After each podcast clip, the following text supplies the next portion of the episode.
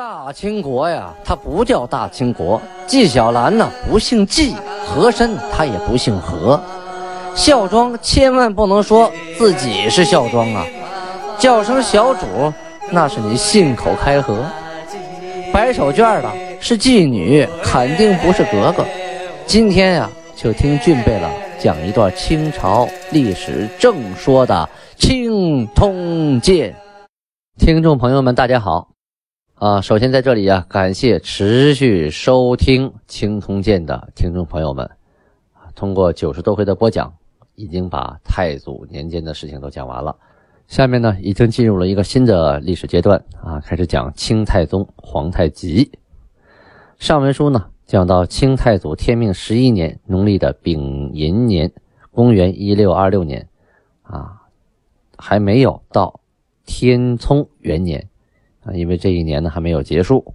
上次讲了皇太极三大政策：一、安抚汉人；二、振兴农业；三、繁荣商业。啊，同时与各邻国之间的贸易也日趋活跃。咱们说了，皇太极是以四贝勒身份被推举为汗的，那那个三大贝勒可论辈分都比他高啊啊，都是他的兄长啊。那以后他当了汗。那怎么对待他们三个呢？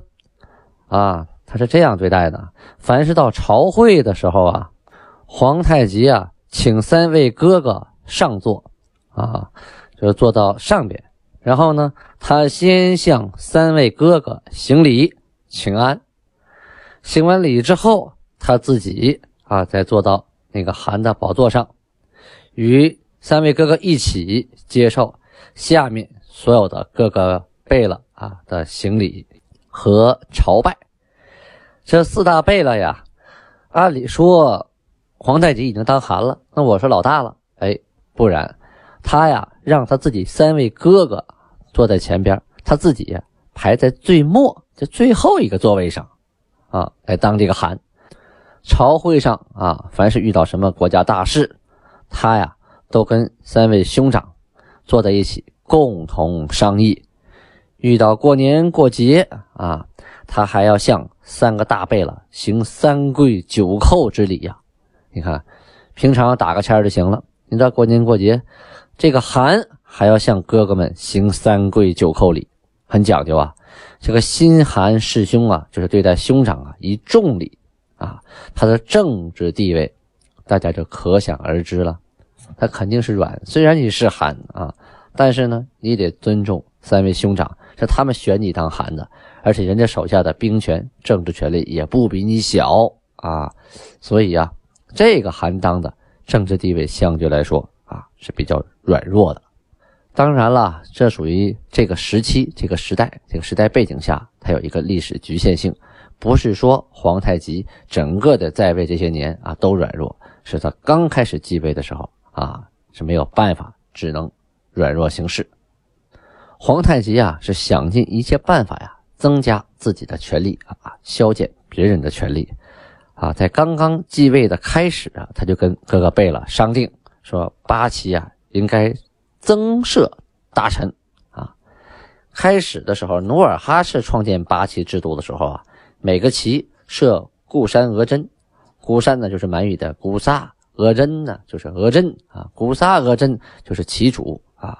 这个大臣呢。在顺治十七年的时候，就不叫古山额真了，叫都统啊。所以我们听过大部分史料里说都统，都统，都统什么官啊？就是一个一个旗的老大，旗主古山的额真啊。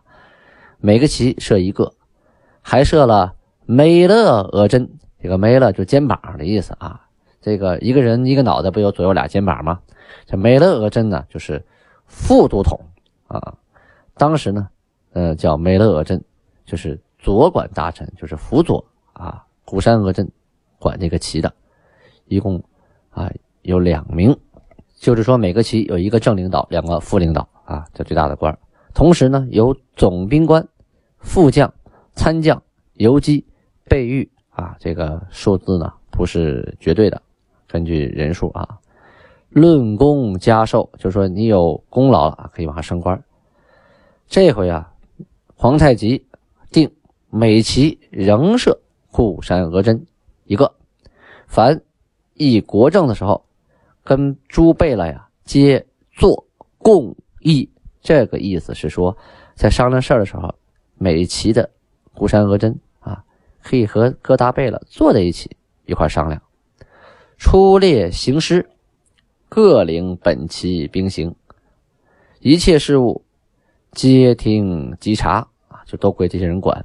八固山额真参与议政，就削弱了诸贝勒的权利啊。这个固山额真呢？他还不是说这个几个大贝勒，这个大贝勒呀，他们是旗的，就管理这个旗的旗主。这固山额真和这个旗主啊，又有点区别了啊。这各大贝勒，这八个贝勒，四大贝勒，四小贝勒，一人管一个旗吧。同时在他们之下，又设了一个孤山额真来管这个旗，啊，这有点意思哈，像是双重领导的意思哈。这就是到后期啊。啊，这个各大贝勒这个旗主的称称谓啊，就去掉了，就留都统了。这些后话呢，等到讲到康雍乾时期啊，咱们会详细的去论述它。这个时候啊，皇太极，呃，在已经备了统领管各旗的情况下，又加了啊固山额真、没了额真，同时呢，让他们一块参与议政，出列行师的时候呢，让他们带领本旗，他们也听这些贝勒的。但是呢，他把贝勒给单摆副歌起来了，哎，就削弱了这个贝勒的兵权，因为由他们领兵，那这些人呢是皇太极命令的，命命令的，他就自然向皇太极负责，同时他们也听各自贝勒的，哎，所以他们有双重领导啊。设没了额真呢，十六名也是每旗两个啊，帮着管理旗务啊，判案子，同时到各地驻防。美旗呢，又加设了大臣两个人，啊，就是驻防副都统和前锋统领、护军统领朱职啊，各官都有，就加了两个大臣。这些人呢，可以随时出兵驻防啊，以供调遣，同时帮着审理案子之类之类的。这就是八加十六，再加十六是四十，就是说呢，每个旗有四十个大官，这四十个大官都管事儿。那就不像原来，他每个旗都听这个大贝勒一个人的，啊，我是四大贝勒管四个旗，四小贝勒管四个旗，八个旗，四十除以八五，也就是一个旗呢，除了贝勒之外，还有五个大官，都能行使很大的权力，相对来说就削弱了诸贝勒的兵权和政权。这个皇太极继位之后啊，啊，国家仍然是不够稳定的，邻国和盟国呀也都蠢蠢欲动。你看努尔哈赤去世了。啊！你们大脑袋倒了，你们这些孩子们能不能撑起这个国家呀？有的人就开始有想法了，有的人开始有动作了。内蒙古的内卡尔喀扎鲁特部啊，首先啊被蒙，就是说违背了誓约。皇太极啊就派兵去打他。开始金军攻宁远城的时候啊，没有成功啊，不克而还，就败兵而还。扎鲁特的部长额尔齐图。等等啊，就派兵阻止金国派遣往科尔沁的使者，而且强掠使者的财物。就那时候啊，金国派使者去科尔沁出使科尔沁那地方，中间路上就被扎鲁特部给劫了。十月初十啊，大贝勒代善、二贝勒阿敏及德格类、切尔哈朗、阿齐格、岳托、索托、萨哈连、豪格等等贝勒率兵万人。啊，去征扎鲁特部，皇太极啊率领三贝勒莽古尔泰送大队人马送到了蒲河，啊，蒲河就是今天沈阳市的东北方向一个山冈。皇太极呢就屹立在山冈之上，身后是三贝勒莽古尔泰和他的护军，前面啊是整装待发的万人大军和各个贝勒啊，旌旗招展呐。他呀，在那个最高处啊，传世以书曰，意思是说呀，事先写好了一篇啊征伐的檄文，请人来读啊。下边有人专门来宣旨官读。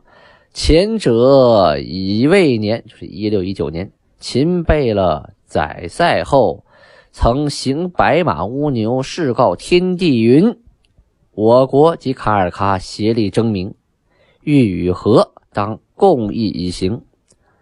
这是说呀，当初咱们抓宰赛的时候不商量好了吗？啊，一块去打明朝。要是跟他讲和的话，我们也一块去商量。若卡尔喀听名人巧言，立其后会，啊，背弃盟誓而先与私合者，天地谴责。就是说，你卡尔喀如果自己偷摸的啊，贪图贪图人家明朝的好处啊，背弃誓约，偷偷的跟明朝去讲和，天地谴责你。我国若背弃盟誓，亦谴责如之啊。我们要是被蒙了，我们也遭谴责。可是事到如今呢，你们卡尔喀的五部人啊，私自通明，拿了人家的好处，而且出兵帮人家。还劫我的使者，是你们先觉我好啊，就是先跟我断交，是吧？一六二三年，就是癸亥年，啊，也再盟誓说察哈尔我仇也，科尔沁我弃也，就是察哈尔是我的仇，科尔沁跟我是好友是亲戚，你们勿与察哈尔同好，啊，或要劫我往科尔沁之人。致起兵端，不久尔又被蒙，就说一六二三年说咱们又商量好了，察哈尔跟我有仇，科尔沁跟我是一伙的，你们不许帮察哈尔，同时也不许拦截我跟科尔沁通好。这回你们又犯这事儿了啊，惹起兵端，你们又被蒙了。然我犹念前好，不问尔罪，就是说我呀还念着你们以前的好，没有问你的罪。远征巴林所俘获而部下百余人，西行事浅。就上次我征巴林的时候，抓了你们一百多人，都给放了。我之推诚于耳，不欲终弃前盟如此。哎呀，我之所以这么对你们呢，还是对以前的誓言还有所顾忌，希望你们能遵守。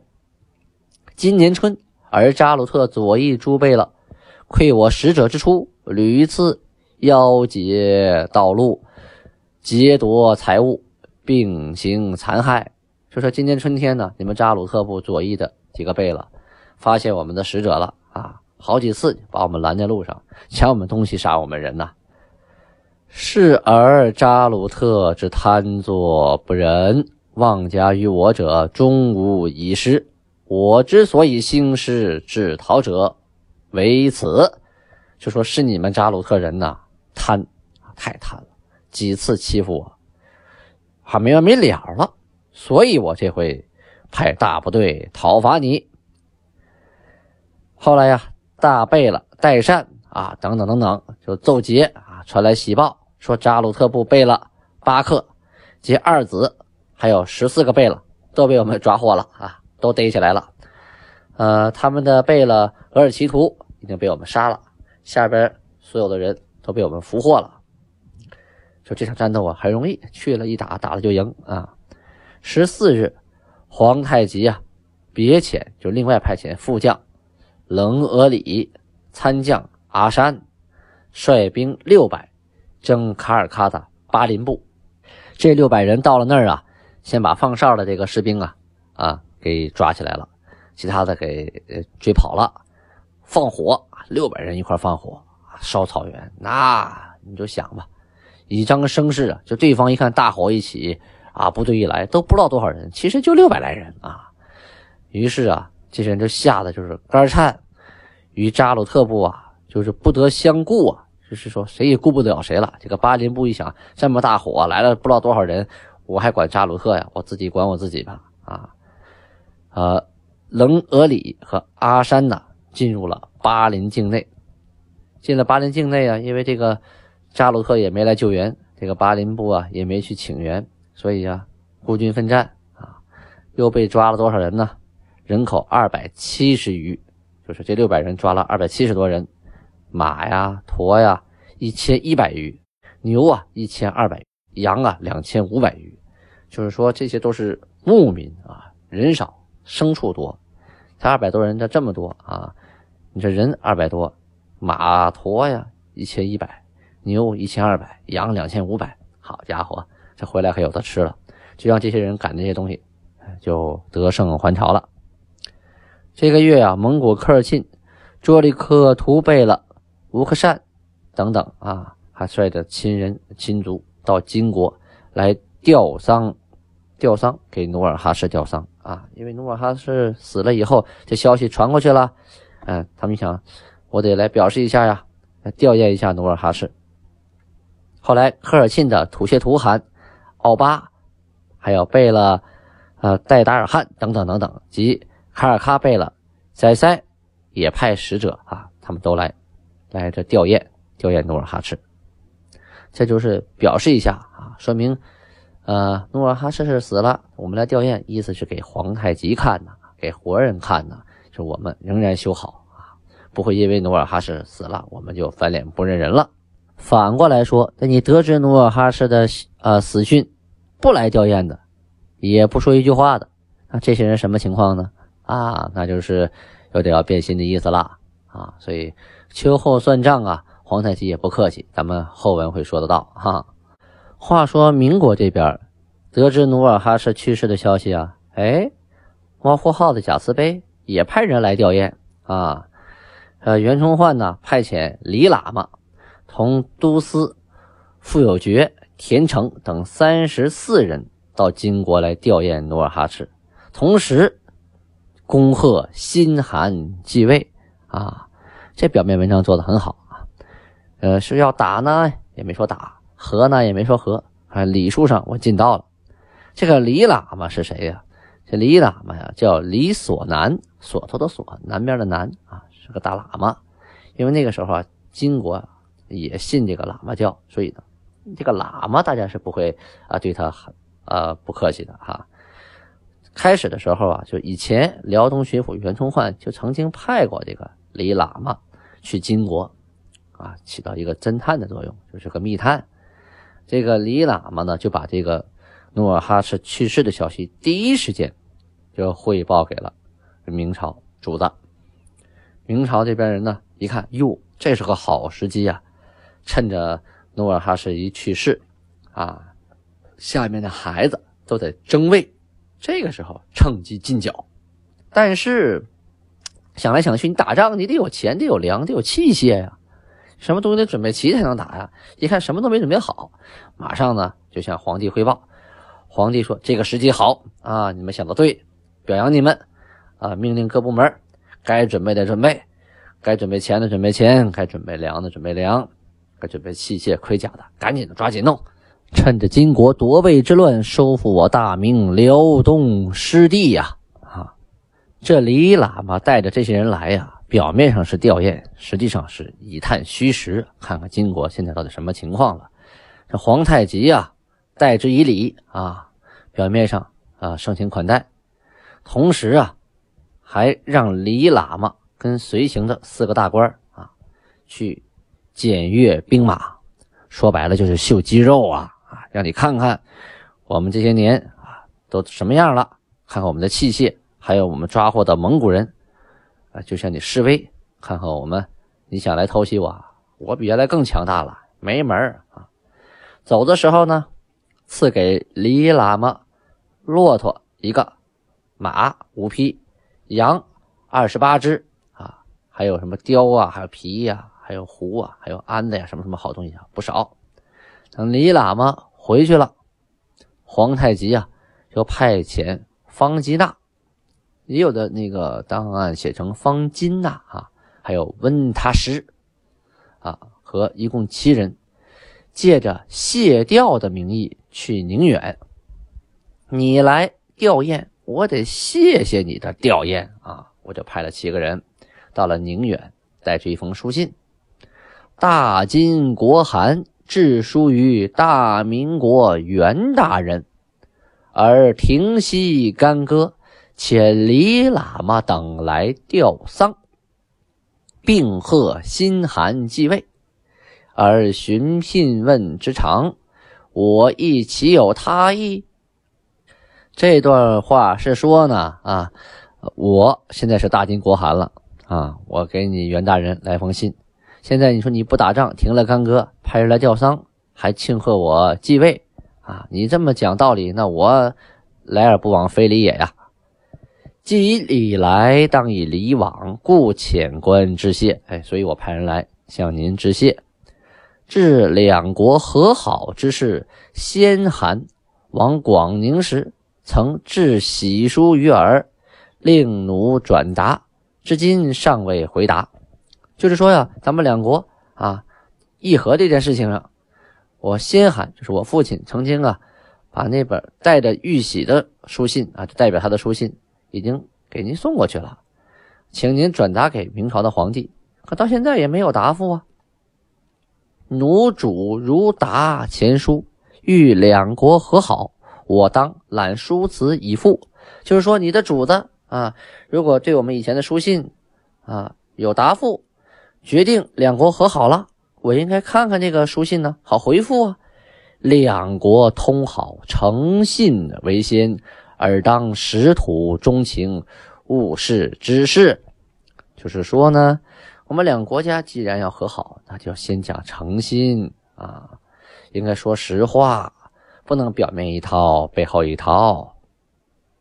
这里呢，我还要补充说明一下啊，像《清太宗实录》啊卷一里记录说，皇太极给袁崇焕的书写的是大满洲国皇帝啊，等等等等，这是不靠谱的啊。